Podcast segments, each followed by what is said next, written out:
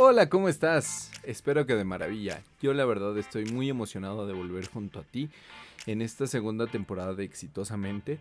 Te pido una disculpa por haber estado ausente todo este tiempo. Sin embargo, he tenido algunos eh, proyectitos personales que requerían un tanto de mi atención. Sin embargo, ahorita estoy aquí para darte nuevamente los mejores consejos, herramientas y cosas que puedan hacer de tu vida mucho más exitosa de lo que es el día de hoy.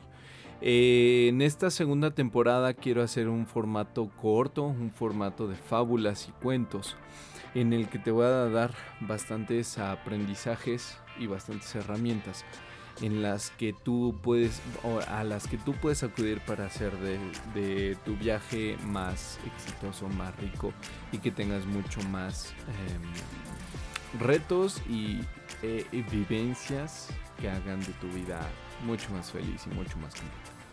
El día de hoy para ti tengo la fábula del monje y la vaca. Eh, hay muchas versiones de esta fábula en, que las pueden leer, las pueden encontrar en donde sea. Sin embargo, pues el día de hoy te traigo un audio muy corto. Y sin nada más, eh, espero que te diviertas. Y recuerda que esta fábula es para, para ver el conformismo en el que estamos y para que hagas algo. ¿Sale? Comenzamos.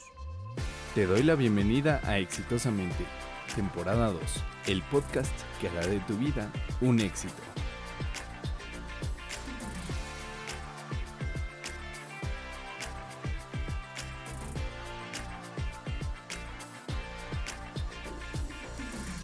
Un maestro paseaba con su discípulo cuando, de repente, vio a lo lejos un sitio de apariencia pobre y decidió visitarlo. Durante la caminata, le comentó a su discípulo que era muy importante realizar visitas, conocer personas y aprovechar las oportunidades de aprendizaje que te brinda la vida. Llegando al lugar, constató la pobreza del sitio. Allí vivían una pareja y sus tres hijos. La casa era de madera, todos iban descalzos y sus ropas estaban sucias y rasgadas. Entonces se aproximó al padre de familia y le preguntó en este lugar no existen posibilidades de trabajo ni comercio posible. ¿Cómo hacen usted y su familia para sobrevivir aquí? A lo que el señor respondió, Amigo mío, nosotros tenemos una vaca que nos da varios litros de leche todos los días. Una parte de la leche la vendemos o cambiamos por otros alimentos en la ciudad vecina. Con la otra parte hacemos queso, yogur y demás para nuestro consumo. Así es como sobrevivimos. El maestro agradeció la información y contempló el lugar por un momento. Luego se despidió y se fue. En medio del camino, se dirigió a su discípulo y le ordenó, Coge la vaca de esta familia, llévala a aquel precipicio y empújala al barranco. El discípulo se quedó perplejo y le preguntó al maestro el motivo de tan drástica decisión, pues esa vaca era el único medio de subsistencia de aquella familia. El maestro no pronunció una palabra, por lo que el discípulo fue a cumplir la orden. De esta forma, empujó a la vaca por el precipicio y la vio morir. Aquella escena quedó grabada en la memoria del discípulo durante años. Un día, el discípulo, agobiado por la culpa de haber matado a la vaca, decidió visitar a aquella pobre familia para contarles todo lo sucedido, pedirles perdón y ayudarles en lo posible. Así lo hizo. A medida que se aproximaba al lugar, veía todo muy cambiado.